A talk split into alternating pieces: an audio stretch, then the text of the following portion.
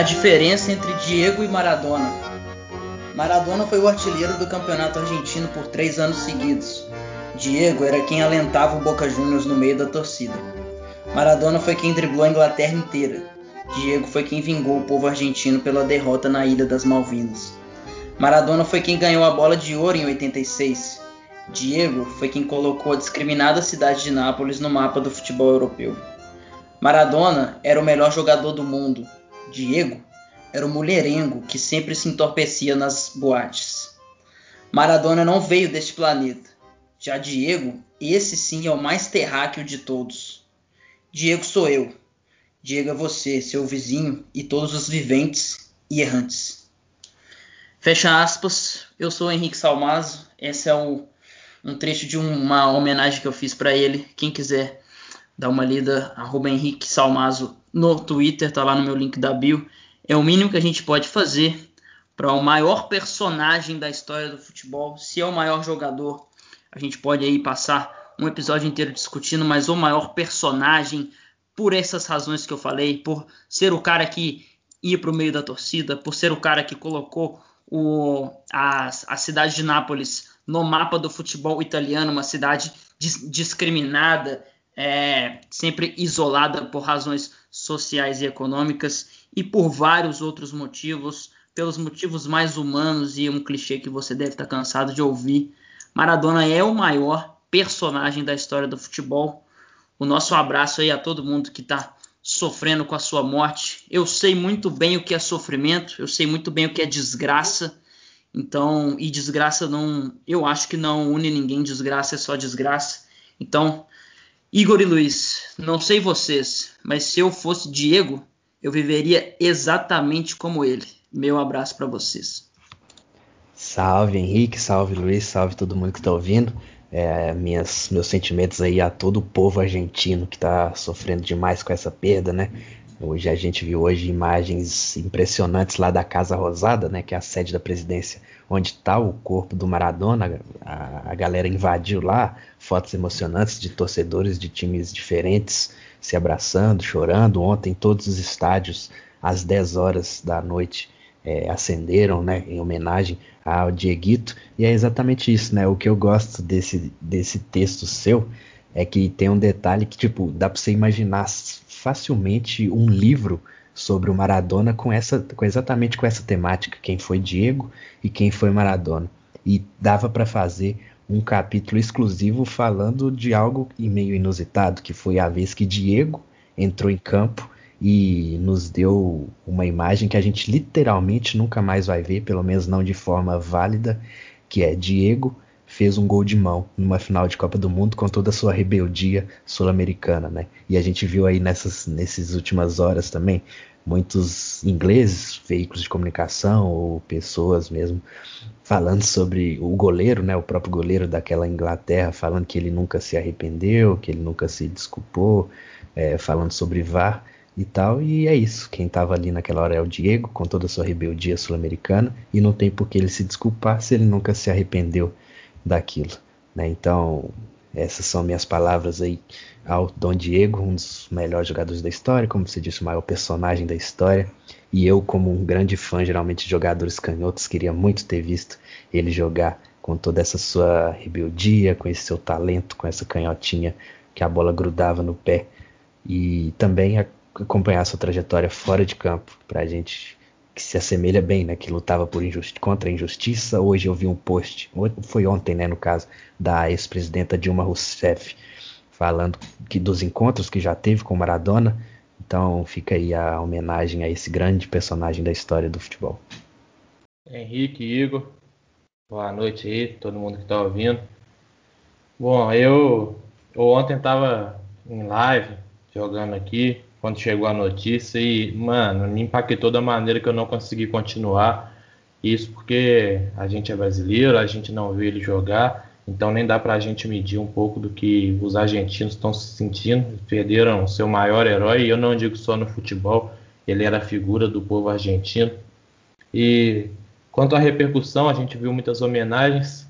A, a mais legal que eu vi foi uma tirinha de Deus conversando com Maradona na chegada dele ao céu ele falava, Maradona meio que falando assim, aqui está sua mão para Deus, e Deus respondendo assim, a mão sempre foi sua, Diego. Se puder, por favor, me devolve só o pé esquerdo. E é um pouco disso, né? Ele ficou marcado não, não só pelo gol de mão, que é o que estampou várias capas, né? Mas por tudo que ele fez na, pelo futebol, pela Argentina. E sobre a questão da, dessa, dessa revolta dos, dos ingleses quanto ao ato do Maradona de fazer o gol de mão, Igor, é, se você cobrar um Maradona domado, um Maradona é, arrependido, um Maradona que não enfrenta, que não, que não vai pelo lado mais difícil, aquele jogo ficaria 0 a 0 né? Exatamente, não saberíamos quem teria vencido uma suposta disputa de pênaltis, né? E tipo, pra gente é meio suspeito falar, né, Henrique, que a gente tá aí há um tempo já, meio, meio não, literalmente torcendo para a seleção argentina, mesmo com todo toda a represália que a gente acaba sofrendo aí na rede social, mas é muito fácil gostar do povo argentino, né? É um povo mais apaixonado, sim, que gosta de futebol, né? Como a gente tem lido muito aí nesses, nas, nos últimos dias, né?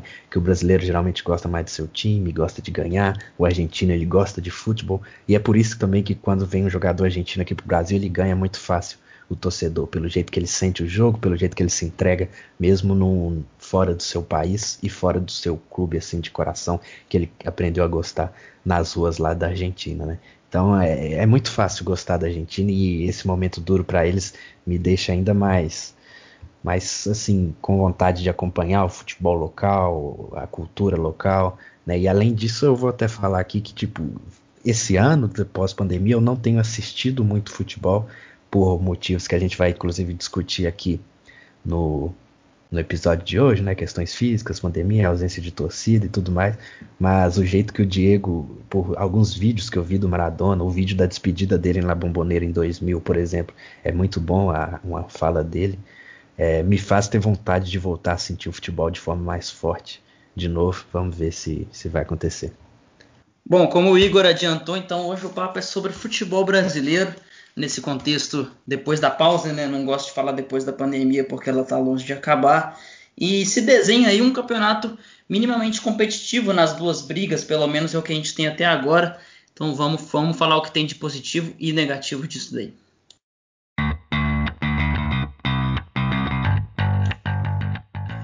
Bom, o time que mais chama atenção, muito mais do que ele pode ser, do que ele é agora, é o São Paulo.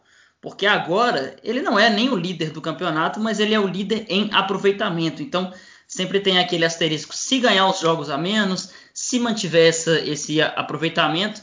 Então isso também tá, é algo que para mim é um tanto quanto negativo, que esse número bagunçado de jogos. Tem time que tem 23 jogos, tem time que tem 20, tem time que tem 22. Então você sempre olha os é, os times pelo aproveitamento dele e não necessariamente pelos pontos, porque eles não disputaram o mesmo número de partidas. Então, gosto de falar do São Paulo aqui em primeiro lugar. Primeiro que o Fernando Diniz já, já desperta paixões, tanto para um lado, tanto para o outro. Por si só, como o São Paulo é aquele time que a gente está pensando o que, que ele pode vir a ser. Né? Nesses dois jogos que ele tinha a menos, ele acabou empatando os dois, um com uma polêmica bem gigantesca aí na questão do VAR, que anulou, depois desanulou, depois anulou, depois desanulou. Mas sobre Fernando Diniz, é algo que eu que me chamou muito a atenção nesse futebol pós-parada é que os times estão claramente abaixo fisicamente, são times que frequentemente têm desfalques devido a pandemia, literalmente porque os jogadores estão é, sendo infectados com muita frequência, então os jogos acabam ficando é, chatos e, e parados, e, e, isso talvez prejudique o estilo que o Diniz já pregou ser um tanto quanto ortodoxo em outra etapa da sua carreira, e me parece que agora ele deu uma flexibilizada. Tanto é que ele ganha do Flamengo, dessa vez pela Copa do Brasil, não pelo brasileiro, mas é, jogando com menos posse de bola, também ganha pelo Campeonato Brasileiro, enfiando 4 e não sendo aquele time de, de 60%, 70% de posse de bola, mas segurando a onda, às vezes jogando no erro, e ele teve um erro que caiu do céu ali no, no goleiro do Flamengo na Copa do Brasil. Então é um cara que me parece que aprendeu isso. E um exemplo do oposto é que quando ele pega o Vasco, que briga lá embaixo, que não tem tantas virtudes, e joga da sua maneira, com mais de 60% de posse, ele acabou se complicando e empatou em casa um jogo que era obrigação de vencer. Então, vocês acham que é mais ou menos por aí? O Diniz está aprendendo a lidar com essas diferentes etapas do jogo, esses diferentes cenários, e que esse, essa, esse defeito físico dos times agora tem beneficiado esses times mais pra, pra, pragmáticos e menos encantadores? Como é que é essa história aí? É, eu acho que é uma questão até de experiência dele que a gente sempre viu futebol no time dele e a gente sempre cobrou por resultado e ele meio que meio, né, aprendeu que futebol, por fim de contas, é resultado para quem está ali dentro, para quem está atuando. E numa chance num clube como São Paulo e uma chance espetacular porque ele foi bancado em momentos que talvez na, tal, talvez na maioria dos outros clubes ele teria sido demitido. Ele sai na fase de grupo da Libertadores, ele faz uma campanha horrorosa no Campeonato Paulista, saindo para o Mirassol.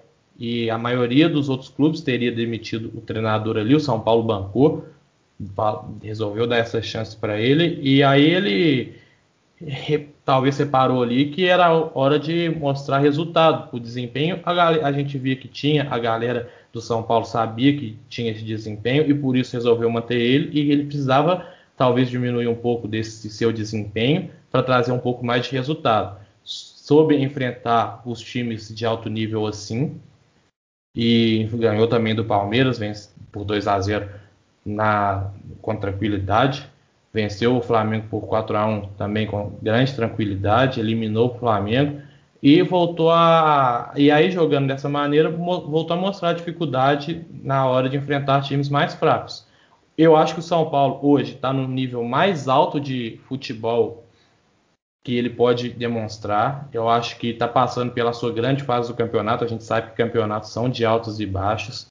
É difícil prever que o São Paulo vai cair, mas é, eu acho que o Diniz aprendeu com os erros do passado dele e sabe que não pode focar o futebol dele apenas no desempenho. Tá, começou o ano muito mal no São Paulo e para mim é uma grata surpresa ele estar tá no São Paulo até hoje.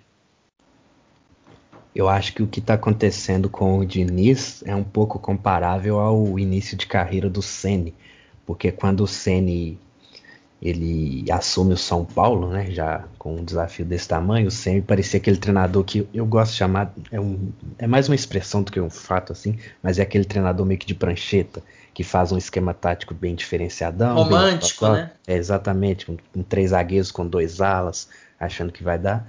E o Ceni foi trabalhando isso no seu trabalho no Fortaleza e agora tem o grande desafio no Flamengo.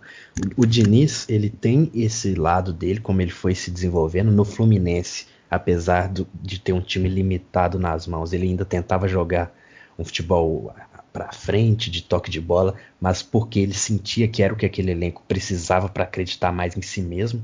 Né? O Diniz é um cara que preza muito pela relação interpessoal com os jogadores também. E quando ele vai para o São Paulo, a gente avalia como agora o Diniz não tem mais a desculpa de falar que ele tem só de falar não, né? De, a repercussão não pode ser mais sobre o Diniz não dar certo porque ele comanda jogadores limitados. Porque quando ele chega no São Paulo ano passado, era um time de renome, com o Juan Franjá, com o Arboleda, com o Daniel Alves, com o Pato com, e outros jogadores assim de nome. E mas... ele chega pedido pelo Daniel Alves, né? Exatamente. Mas o time que a gente vê é, com uma boa campanha nesse Brasileirão, uma ótima campanha, apesar das eliminações nas competições continentais, é um time jovem e trabalhado por ele. Ainda tem o Daniel Alves, certo, que estava sendo muito criticado até uns meses atrás, inclusive. Tem reencontrado um futebol melhor agora nas últimas rodadas, mas ainda é um time com jogadores lançados pelo Diniz. Gabriel Sara, que não começou bem o ano, é um dos melhores volantes do campeonato agora. É, o Arboleda não tem jogado tanto na zaga, junto com o Bruno Alves joga o Diego, o Léo, o Igor Vinícius é o titular na lateral direita. É, o, o, Pablo não é titular absoluto no ataque, o Brenner é o cara que está sempre marcando presença ali. Então não é um São Paulo de, de grife, é um São Paulo de jogadores jovens e trabalhados pela figura do Fernando Diniz. Então talvez até por isso ele consiga, é, no momento de crise assim do futebol internacional, mas também nacional, fal nacionalmente falando, de jogos com um segundo tempo muito ruim É, eu, eu raramente consigo ver mais de um ou dois jogos por dia, porque você cansa as vistas assistindo o segundo tempo dos jogos, porque os times não conseguem competir, não conseguem correr.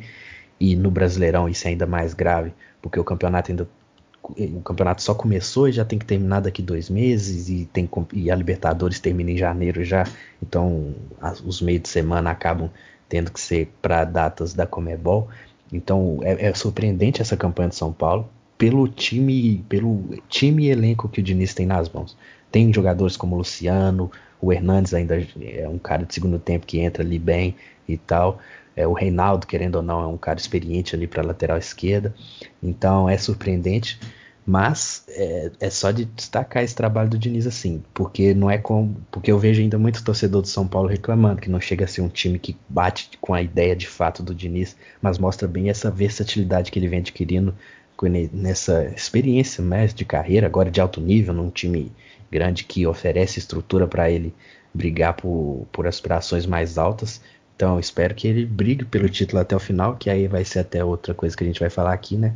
Que tem muito tempo que a gente não vê um brasileiro disputado. Geralmente são dois times só, sendo que um acaba garantindo o título por antecipação, já isso em muitos anos já de Brasileirão.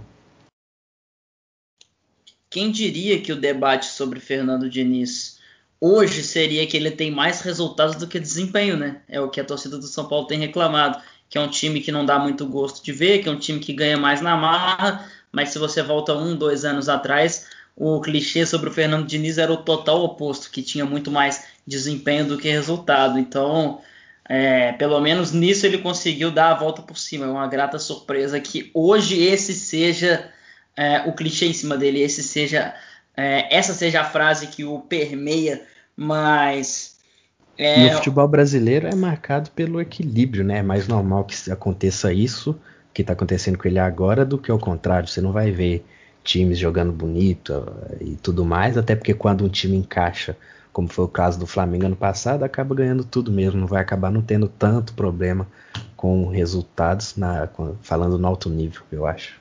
E é, o time do Diniz é muito difícil de bater. Eu acho que ele tem duas derrotas no campeonato.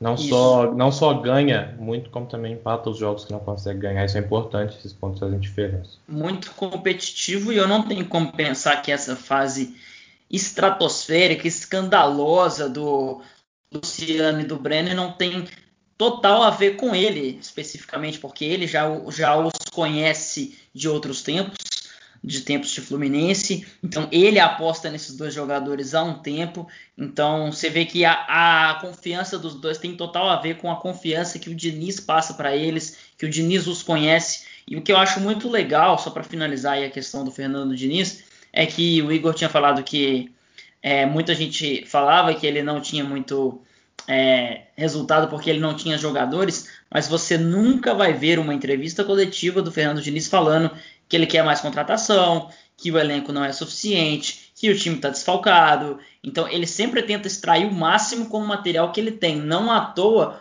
metade do time veio da base. Ele pega jogadores da base, ele pega um jogador desacreditado de um outro clube e consegue potencializá-los sem fazer como o nosso querido Jorge Sampaoli. Vamos falar de Atlético agora, porque o Sampaoli é a personificação desse cara. Várias virtudes, um dos melhores treinadores do campeonato, mas ele é aquele cara que frequentemente vai é, ligar para o Alexandre Matos e pedir mais uma contratação e mais outra e mais outra. O Atlético desembolou uma grana para trazer o Vargas agora, um cara de muito renome, principalmente no continente sul-americano. Mas acho que o Atlético, o Flamengo mais, mas o Atlético é como o Flamengo no sentido de ser um time talvez desequilibrado. O Atlético frequentemente leva gols, o Atlético frequentemente Frequentemente não, mas é, algumas vezes sai atrás no placar. Tem, tem até aquele, aquele jogo contra o Vasco que o Atlético toma 1 a 0 e acaba virando para 4. Eu recebi até um áudio de um cara falando que o gol do Vasco foi como cutucar a caixa de marimbondo. Você, você cutuca a caixa de marimbondo e eles voltam todo mundo para cima de você. Mas o Atlético e o Flamengo tem esse vai defeito que é um time que é, apesar de vencer muito, são times que você não precisa de muito para fazer gol contra eles, né? É, o Atlético, ele meio que indo no caminho oposto do São Paulo ali, o Atlético é um time que quase não empata, né? São só três empates no campeonato, mas sete derrotas. enquanto o São Paulo tem oito empates e só duas derrotas, quase invertido. Aí lembrando que o São Paulo tem três jogos a menos nesse momento, né? Então é bem isso. O Atlético, eu até tenho gostado do que, do que o São Paulo faz, porque ele consegue colocar em prática não só aquele rodízio de jogadores, mas o rodízio de formação tática. Né? No, nas últimas semanas aí, o Atlético perdeu muitos jogadores pelo surto de Covid-19. E ontem, a gente está gravando isso na quinta-feira, na quarta-feira o Atlético venceu o Botafogo jogando sem laterais, né? Foi um 3, uma espécie de 3-4-3 ali. O Júnior Alonso é quase um lateral pela esquerda, mas estava ali fazendo três zagueiros. E é bem aquele esquema que, quando a gente vai analisar trabalhos do São Paulo na, no Chile, no Sevilha e na Universidade do Chile, aquela ocupação de espaços característica de um jogo mais posicional, é, volantes por dentro, jogadores que não são volantes jogando mais recuados, né? O caso do Johan, às vezes o Natan, né? Até pelos desfalques novamente que o Atlético tem sentido. Então o São Paulo é o cara que ele vai na entrevista, vai alfinetar, mas eu não acho o time do Atlético nada excepcional. Não vejo nenhum jogador muito acima da média ali. O Keno tem, se, tem assumido esse papel, principalmente nas últimas rodadas. Jogou muito bem no segundo tempo contra o Corinthians, fez uma boa partida ontem também. Mas o resultado dentro de campo está sendo entregue também. Desequilibrado, como você disse, já são sete derrotas né, no campeonato. Acho que um time que, que costuma ser campeão não, não chega a perder dez jogos, chega, não sei. É, tem que lembrar aí. Mas já são sete derrotas, mas ainda é um desempenho bom. Né, apenas uma derrota nos últimos cinco jogos. Acho que sete já é um número grande de derrotas. Para mim, o maior problema do São Paulo é ele não aceitar empatar os jogos. Num jogo que ele, por exemplo, está perdendo de 1 a 0, no intervalo ele vai para cima que nem louco para querer virar aquele jogo. Ele não fica na boa na estratégia dele, querendo empatar. Ele quer fazer o primeiro rápido para ir para cima e fazer o segundo. Isso muitas vezes dá certo, como deu lá contra o Corinthians, que ele fez os três gols. Contra o Vasco ele virou, mas ainda no primeiro tempo. Mas também muitas vezes dá errado. Contra o Palmeiras ele tomou três. Teve mais, mais algum jogo que ele tomou quatro. E, e isso é um problema, porque se, se desses sete o, o Atlético perdeu, ele tivesse perdido quatro, ele tivesse três pontos a mais, independente desses jogos a menos do São Paulo, a não ser que o São Paulo ganhasse os três, ele já, ele já seria líder com uma larga vantagem para os outros. E, ele, e esse desequilíbrio vem um pouco do treinador, eu acho, que os jogadores da zaga do Atlético não são ruins. O Alonso é um zagueiraço, o Arana é um lateral muito, muito forte. O, o goleiro talvez deixe um pouco a desejar no, comparado com os, os, goleiros do mais alto nível. Mas Rafael é Everson, é melhor que ele, né?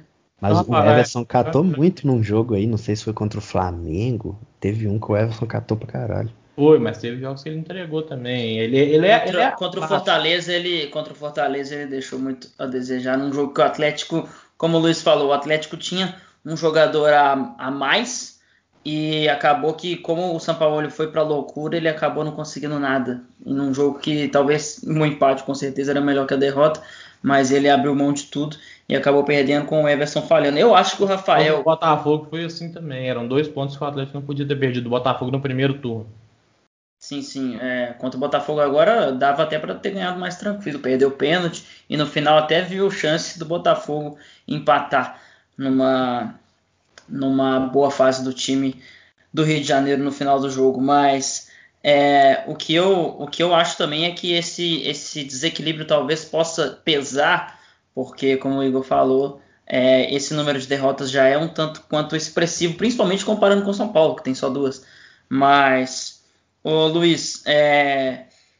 você acompanha o Palmeiras muito mais de perto do que a gente, mas antes da gente falar desse começo, que nem dá para analisar muita coisa pela questão do, do Covid e até o jogo contra o Goiás, o Palmeiras tem uma expulsão do Mike também, que foi uma que foi um, um, um fator que ficou difícil de, de, de, analisar o jogo também. O Palmeiras conseguiu perder pela lanterna do campeonato, mas antes de falar do que, que você acha do Abel e que você espera do Abel, que não é o Abel Braga, é, a impressão Abel que ex-Braga esse, né? Abel ex-Braga, a impressão que fica para mim, e acho que vocês vão concordar, é que o, o, Palmeiras durou tempo demais com o Vanderlei Luxemburgo, porque se tivesse feito uma troca um pouco antes, talvez estivesse brigando ainda mais sério. O, o, o Palmeiras tem real chance de chegar lá no, no bloco de cima de vez, mas a impressão que passa agora é que o Vanderlei ficou tempo demais justamente porque pegou um grupo muito acessível na Libertadores, né? Então foi conseguindo alguns resultados mais por osmose ali, mas essa essa é a impressão que fica para mim. E ele é esse cara, né, que reclama do elenco, que pede contratação. Pelas palavras do Vanderlei, parecia que o Palmeiras tinha um elenco ruim, né? E agora a gente vê que não passa nem perto disso. Ele tem que agradecer muito ao Corinthians por ele ter ficado muito tempo.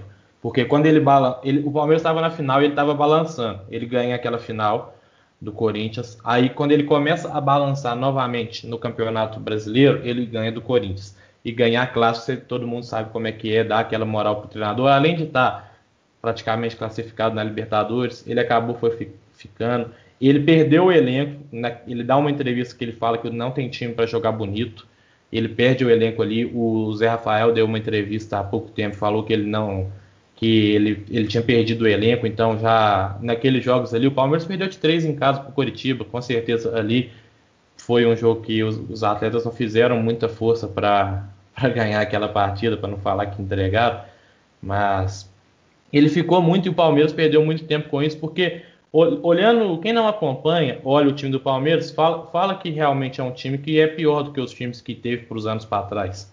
Mas esses moleques da base são muito bons de bola. O, o, Gabriel Menino vai, vai ser lateral de altíssimo nível de Europa. Me lembra muito o Kimmich, é um jogador que parece muito com o estilo de jogo. Porra, empolgou, empolgou. Não, em, em estilo de jogo, tanto pode jogar como volante, como pode jogar pelo meia, é um volante, é um, meia, um lateral mais criador. O, o Patrick de Paula acho que já provou um pouco mais. O Wesley vinha se destacando muito. O Verón não precisa nem falar. O Vinha também não é um cara de tanto renome, mas é um lateral muito bom. Então ele, ele tem jogadores novos muito bons de não tanto renome. E aí quando o Vanderlei sai, ainda com o Cebola e agora com o Abel, a gente viu tanto que tinham jogadores desperdiçados com ele nas atuações do Zé Rafael, do Rafael Veiga, até, até mesmo do Rony, que vem jogando melhor. Então é, é um time que com certeza vai brigar forte, porque é um time muito, muito forte na zaga. Com certeza o, os cinco ali atrás são muito acima da média, não só futebol brasileiro, como futebol sul-americano, tanto que quando tem data FIFA, Palmeiras perde 4 dos cinco que fazem a zaga titular. E, e vai, se, vai se encontrando aos trancos e barrancos. É o time que mais está passando dificuldade nesses últimos jogos, né? São 20 casos de Covid, perdeu alguns jogadores por lesão, para o Goiás, que perdeu por lanterna. No primeiro tempo teve jogadores expulsos, mas, mas o time vem se provando que agora ele realmente é um time de futebol. Ele é um time que compete, ele é um time que vence e em mata-mata tem feito resultados muito muito fortes na, na ida, indo, indo para classificar no primeiro jogo, contra o Bragantino, contra o Ceará e agora contra o Delfim, foi assim.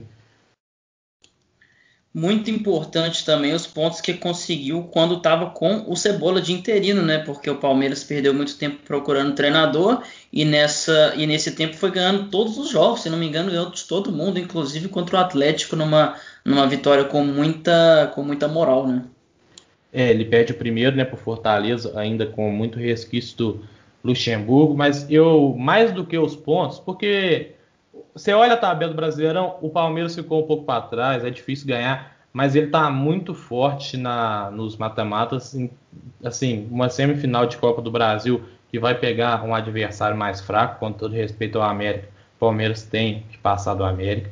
Numa Libertadores, ele tem uns confrontos também mais fáceis até na semi, já já está praticamente classificado contra o Delfim, vai pegar libertar o Jorge Wilson. E o trabalho de Cebola foi muito importante para o Abel não chegar e pegar aquela bagunça de time que era o Luxemburgo. Ele, ele ia chegar perdido, sem saber o que fazer, sem saber o que o cara podia representar de bom. E como o Cebola é um cara que já está no Palmeiras há muito tempo, muito antes até do próprio Luxemburgo, ele que treinou o Palmeiras naqueles últimos jogos do Brasileirão do ano passado, por exemplo. Então, ele já sabia aonde os jogadores podiam render e ele que desloca o Zé Rafael para volante, ele que banca a titularidade do Rafael Veiga. Então, isso foi um, foi um sinal e o Abel, quando chega, já sabe mais ou menos como fazer o time jogar e também com um time mais encaixado, que já facilitou muito o trabalho dele. Pois é, a gente tem também um internacional que vive um momento conturbado aí, trocou de treinador, tem 36 pontos há muito tempo, né? É, quando troca e contrata Abel Braga, vai ser jogar água no mar aqui eu falar que a contratação do Abel Braga não faz sentido nenhum. Acho que nem vale muito a gente perder um tempo maior falando do Internacional, que me emocionou muito com o vídeo do D'Alessandro se despedindo, algo que um choque de realidade que talvez vocês também tiveram, que nos últimos dias a gente viu o Mascherano se aposentando e o D'Alessandro saindo do Inter, dois jogadores que a gente viu a carreira inteira praticamente, então mostra que a gente está ficando um pouquinho velho também, né?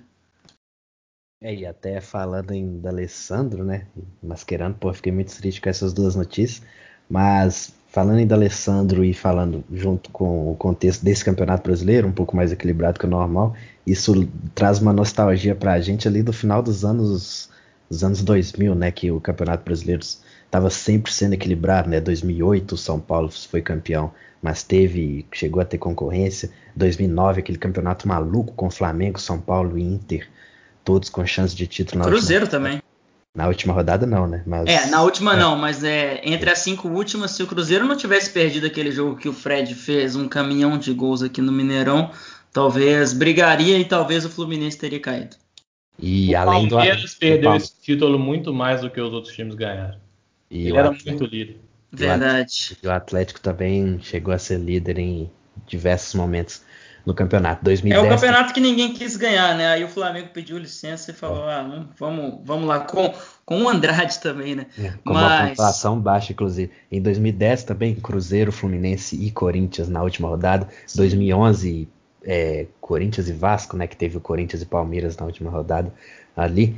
Mas, e desde então as coisas estavam um pouco mais fáceis aí para o time que conseguia se se distanciar ali no início, né? Ou até o Fluminense de 2012 não era líder no primeiro turno, mas depois com o campeão, puta campeonato do Diego Cavalieri acabou sendo campeão de forma até tranquila também. E aí a gente tem aí oito times, o Grêmio ainda é o time que está numa crescente muito boa.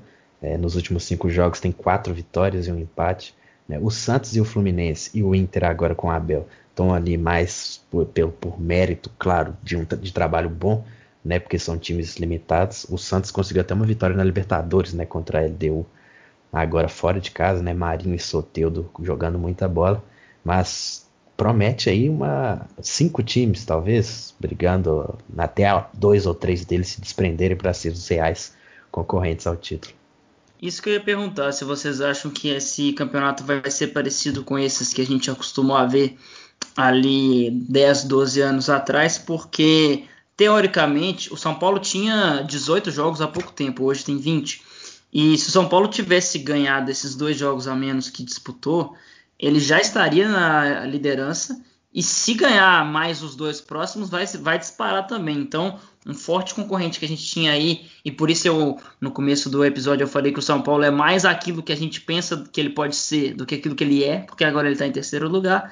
Mas a gente pensa, se ganhar aqui, se ganhar ali, e é aí que entra também a minha crítica a esse campeonato meio que essa essa, essa volta destrambelhada na qual a gente tem aí times com diferentes números de jogos e acaba ficando difícil de analisar quem é que está brigando pelo quê.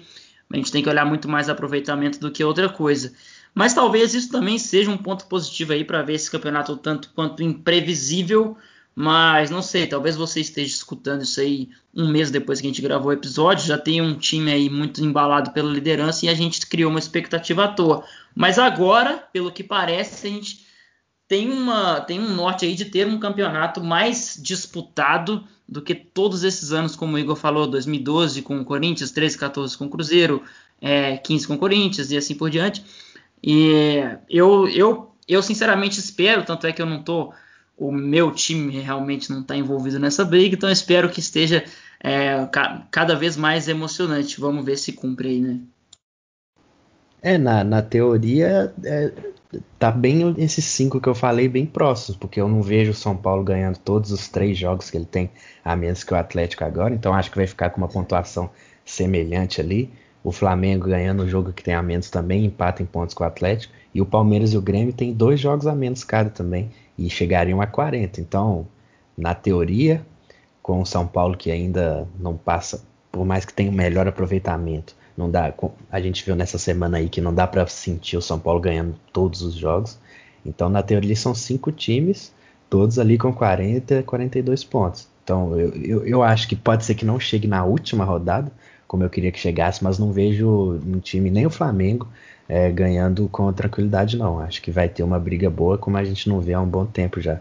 Teve um brasileiro que o Palmeiras ensaiou a, a chegar no Corinthians, né? Daquele épico vídeo do Neto, mas aí o Palmeiras acabou perdendo pro Cruzeiro em casa, um jogo que o Cruzeiro nem chutou no gol e acabou ganhando. Empatou e depois o Egídio entregou contra o Corinthians, foi em 2017. Chegou a depender só dele para ser campeão. Mas eu acho que a briga vai ficar mais entre Atlético, São Paulo e Flamengo, porque a... o calendário está muito apertado e Palmeiras e Grêmio tem muito jogo pela frente. Tem Libertadores, Copa do Brasil, então eles vão Pode ser que o time embale e realmente vá vencendo tudo no Brasileirão, mas é de se imaginar que tendo jogos a menos, você, mesmo que você olhe a tabela e fala, pô, estamos sete pontos atrás com dois jogos a menos. Mas são sete pontos, Fraga, então você vai deixando o, o campeonato um pouco de lado para focar na, nesses que na Copa do Brasil faltam quatro, na Libertadores, se passa para as quatro, vão faltar cinco jogos para ser campeão. Então eu acho, imagino que esses times deixem um pouco de lado o brasileiro para esses outros três brigarem com força aí. E algo que eu até fiz um fio no Twitter recentemente que me chama muita atenção, acho muito interessante, uma peculiaridade aqui no futebol brasileiro é que o futebol brasileiro, em sua tamanha exigência, ele faz com que todos os times vivam crises, inclusive os times que estão lá em cima. Os que não estão lá em cima estão em crise porque eles não estão lá em cima, porque a cobrança entre todos eles é ser um dos melhores, mesmo que você tenha um time limitado, se cobra mais pela sua camisa e pela sua história.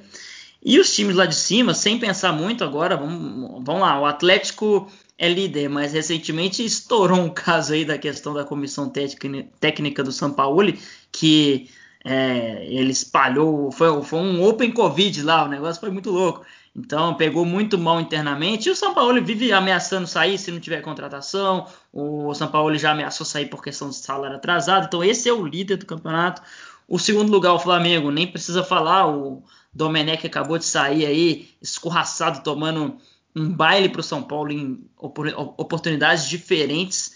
Então, agora o Flamengo o Atlético também, né? Tomou uma surra para o Atlético. Sim, pois é. Tomou uma surra para o Atlético. E o São Paulo como o Luiz falou, é difícil entender como que o Diniz não caiu, e aqui não que eu acho que ele deveria ter caído, mas conhecendo como se tratam as coisas por aqui. O, o São Paulo agora a gente trata como o time é, mais interessante de ver jogar, talvez até o favorito para assumir essa, essa briga, mas a gente tem que lembrar que um, dois meses atrás ele estava saindo na primeira fase da Libertadores, depois saindo na primeira fase da Sul-Americana, no intervalo muito curto de tempo. Então aqui. E o quarto lugar é o Internacional do Abel Braga, que não ganhou nenhum jogo até agora, acabou de ser eliminado da Copa do Brasil para o América, que está na segunda divisão.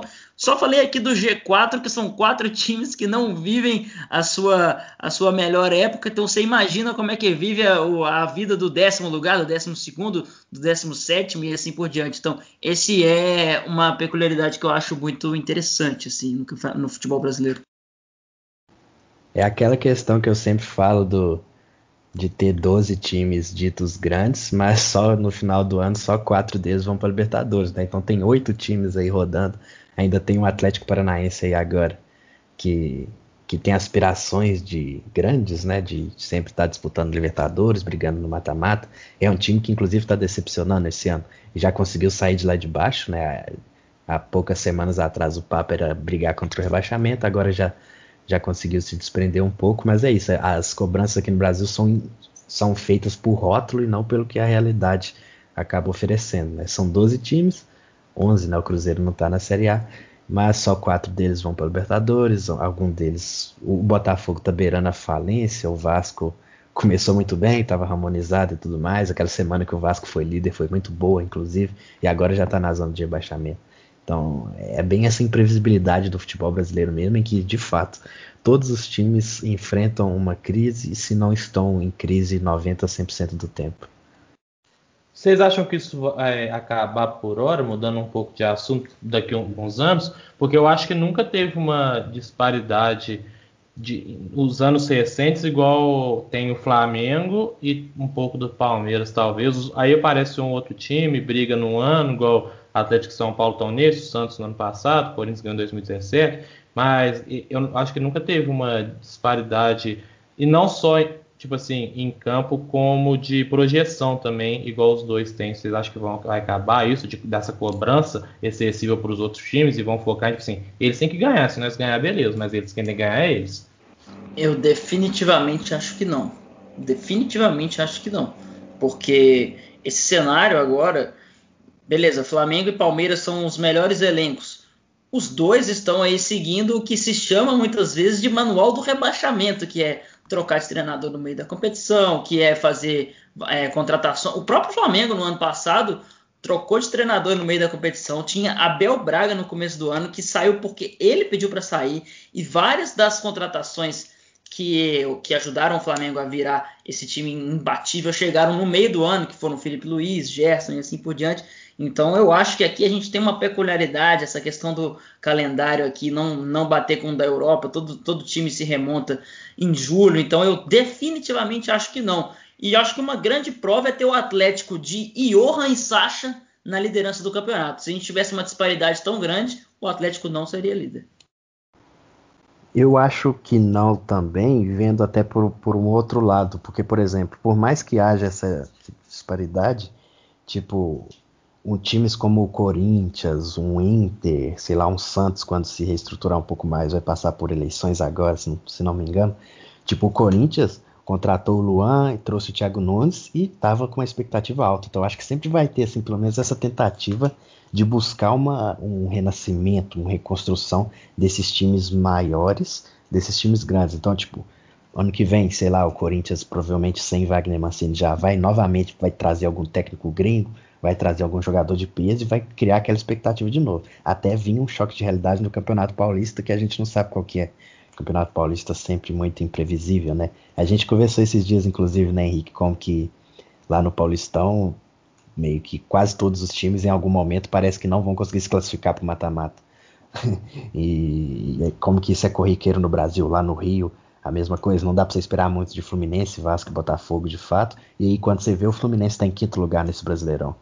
Então eu acho que a imprevisibilidade do futebol e brasileiro. Talvez é o Fluminense seja o único time, dando uma olhada rápida aqui na tabela, que não vive uma crise, né? Acho que o quinto lugar do Fluminense aí é totalmente honrável. E eu acho que o torcedor do Fluminense não tá puto porque não tá em quarto ou em terceiro, não. Acho, acho que, o, Fluminense... o Santos também não. Mas eu vejo muitas reclamações a... sobre o. O time do Santos é muito ruim, velho. Eu também acho. Eu, eu, mesmo assim, eu ainda vejo muitas reclamações sobre o futebol do Santos. É, e, o, e, o, Santos chegou a, a, trocar de treinador, teve um, um, um, projeto complicado com o Gesualdo, então eu acho que o, que o Fluminense especificamente, pela, pela campanha que vem fazendo, teve duas derrotas recentemente, mas continua ali na briga pelo G4, G6. Então eu acho que a torcida do Fluminense, um abraço aí para os nossos amigos Guilherme e Daniel, que poderiam falar muito bem aí qual é o sentimento do torcedor tricolor, mas acho que é o único torcedor nesse campeonato que não acha que, que tem alguma crise interna ou que o, aquele time poderia fazer mais do que vem fazendo. Dom Odaí, né? Fez um trabalho bom no Inter, faz isso no Flu. Provavelmente ano que vem está num time com pretensões maiores. E, ô Igor, eu tava dando uma olhada aqui no Z4. Se a gente assumir que o Cruzeiro não vai subir para a Série A nesse campeonato, Aí, se caírem os quatro times que estão agora no Z4 da Série A, Vasco, Coritiba, Botafogo e Goiás, eu acho difícil o Cruzeiro conseguir um acesso no ano seguinte, porque esses quatro times são times que já caem subindo, né? São times que recentemente jogaram em Série B algumas vezes e em todas subiram sem maiores dificuldades, ou às vezes ali na última rodada. Então, o Cruzeiro, é, já, já pensando no que, que vai estar acontecendo daqui a um ano, eu já tenho um pouco de medo do Cruzeiro não subir de novo no ano do seu centenário. Sim, é verdade. São times já um pouco mais acostumados com o contexto da Série B.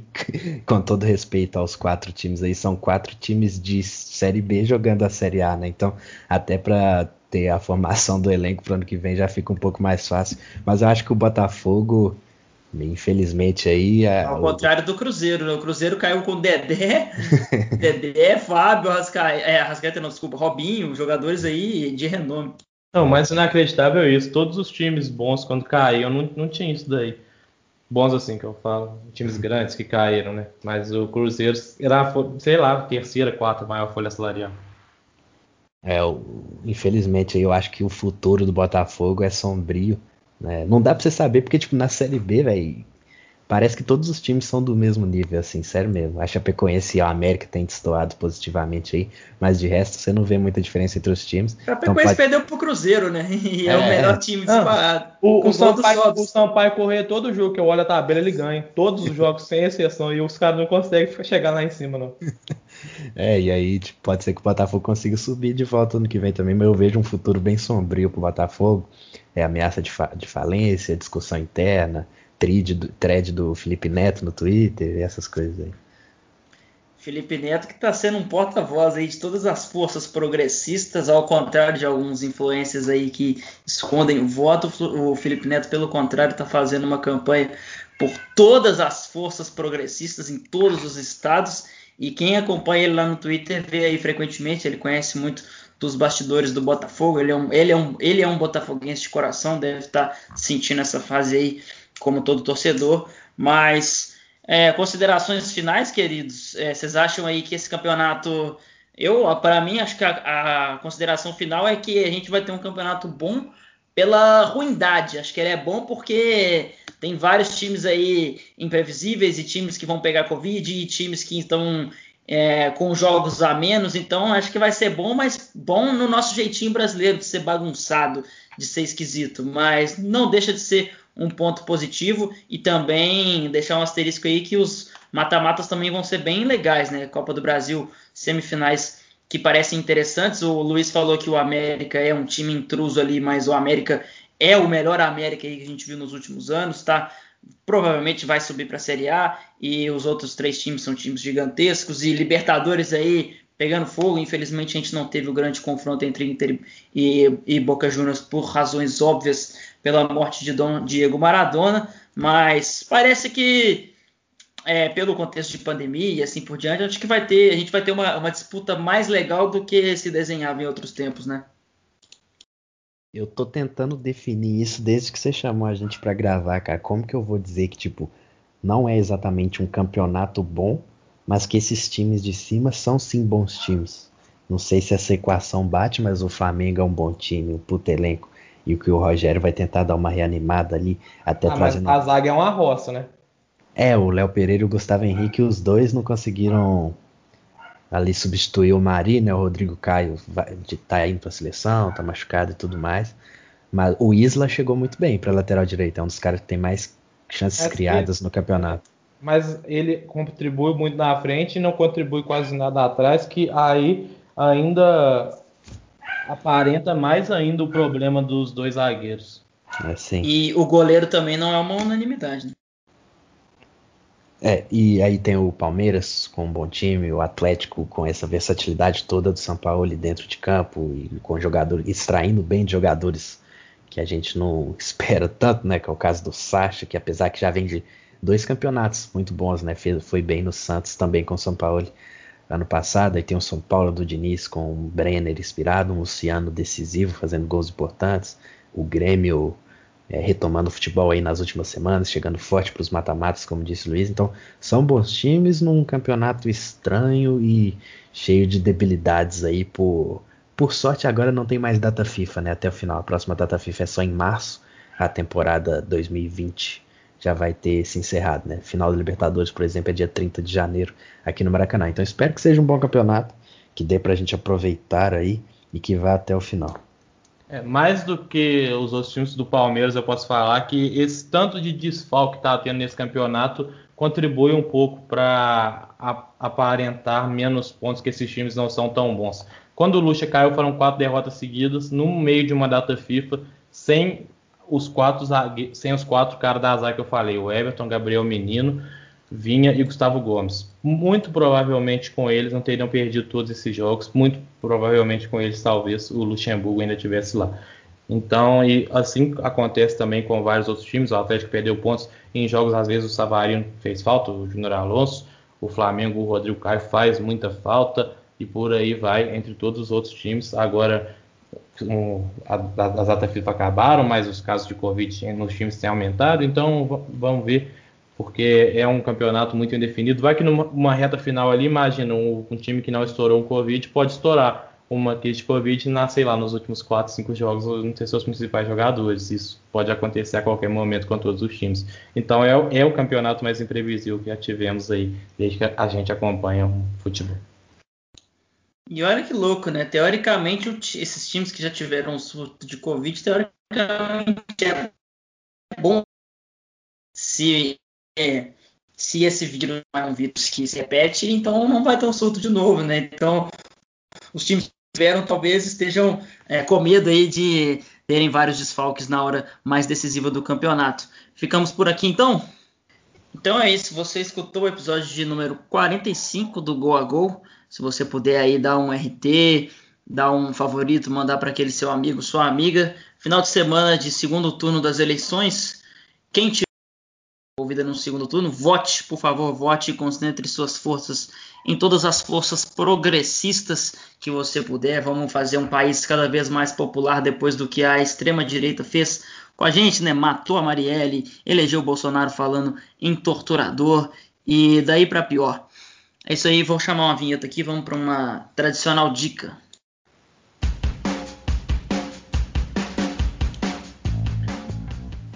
Bom, todo final de episódio a gente reserva aí os últimos minutinhos para indicar alguns conteúdos legais aí para vocês.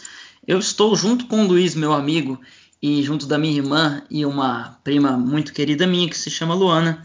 A gente está lendo alguns livros em conjunto, né? A gente se deu conta de que todo mundo gosta de ler, mas pouca gente comenta ou lê os mesmos livros, assim como filmes, né? Filme todo mundo sabe qual é o filme da vez e é um assunto de mesa de bar, mas livro não acontece tanto, apesar de ser tão consumido quanto. O último que a gente leu foi um livro bem legal, o Luiz vai poder aí reforçar, que se chama Torturado é um livro que se passa no interior da Bahia, é uma história fictícia, mas que diz muito sobre o passado escravagista do nosso país. Um livro é, que envolve alguns mistérios um tanto quanto inusitados. Uma menina que na segunda página ela perde a língua e toda a história vai se desenrolar a partir disso. Um filme que mostra sofrimento, pobreza, violência, desgraça. É um livro que eu indico muito aí. O Luiz vai conseguir reforçar a dica aí. Para mim, eu fico com esse hoje. E o que eu mais acho interessante, Henrique, é que talvez não fossem livros que a gente leria em ocasiões de pegar, escolher um livro e ler só por, pelo, pela diversão daquele livro, não fosse ter aquela discussão. É, reforçando a dica do Henrique, não só quanto ao livro, se você gosta de ler, se você tem amigos que gostam, procure fazer um clube, é, é algo que eu estou gostando muito e a gente está apenas começando, ainda temos muito a aprender sobre como fazer, sobre a melhor forma de fazer e já está sendo algo muito benéfico. Estamos lendo um, um, histórico aí, Gabriel Garcia Marques, de quem todo mundo fala muito bem, um autor sul-americano que colocam na mesma prateleira de Eduardo Galeano, e a gente está começando em um clássico dele também, então estamos fazendo uma, um passeio aí por, por grandes autores. Sim, sim. E aí, já emendando na minha dica, um livro que o Henrique me recomendou, que a gente no último encontro até chegou a comentar um pouco dele e não sobrou nenhum. Esse é o livro, não sei se o melhor, mas o livro que mais me prendeu em toda a minha vida. São 300 páginas, eu li em incrível um dia. Esse é um dos melhores livros que eu já vi, está na prateleira de cima de todos os livros. E é isso, fico com esse. Bom, a minha dica vai ser um podcast do amigo que já teve aqui algumas vezes, Bernardo Stilac. Ele está estreando um, um, projeto com o Bruno Morelli, que eu também conheço, né? Fizemos parte de uma rádio estudantil ali em 2019, 2018. Né? O Brunão narrava e eu e o Bernardo comentávamos alguns jogos. Né? E aí é um podcast que chama Escenários, né? E eles anteciparam a primeira edição dele para para dia 26 agora, porque a primeira edição que eles gravaram foi sobre o Brasil e Argentina da Copa de 90, E aí, com o falecimento de, do Dieguito Maradona, eles acharam pertinente liberar esse episódio aí já nessa semana, né? E conta a história daquele jogo, do Brasil e Argentina da Copa de 90, que o Maradona fez o que quis ali com a defesa do Brasil e serviu o Canidia para eliminar o Brasil daquela Copa do Mundo, né? Eles falam do bastidores e o Bruno, como é um narrador, ele narra alguns lances da partida também. Então é bem interessante para quem gosta dessa cultura aí de jogos antigos, né? Na, no início ali da, da pandemia, a gente até fez um episódio falando sobre jogos antigos com o Bernardo, inclusive. Muita gente estava nessa vibe de assistir e aí agora também você também pode ouvir muito como foi o bastidores e o jogo em si. Primeiro nesse episódio sobre Brasil e Argentina da Copa de 90. Grande Bernardo, referência, sabe muito de futebol, sempre bem-vindo aqui com a gente. Fiquei por aqui, vou reforçar o pedido aí. Arroba GoAGOPod, tanto no Twitter quanto no Instagram, dá aquele RT, manda para o seu amigo, sua amiga, para a gente continuar fazendo aí esse podcast gratuito para você. Valeu, até a próxima, vamos que vamos.